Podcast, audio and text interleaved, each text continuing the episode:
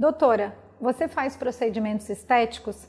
Essa é uma dúvida muito comum e que muitas pessoas me perguntam. Sim, eu faço logicamente diversos procedimentos estéticos. Um dos procedimentos que sou mais adepta é o MD Codes, que eu fiz há três anos atrás e recentemente esse ano eu renovei com mais ou menos 14 ampolas. Ué, mas você não está artificial, doutora? Logicamente, todos os preenchedores eles devem ser feitos de forma adequada e por um profissional extremamente qualificado.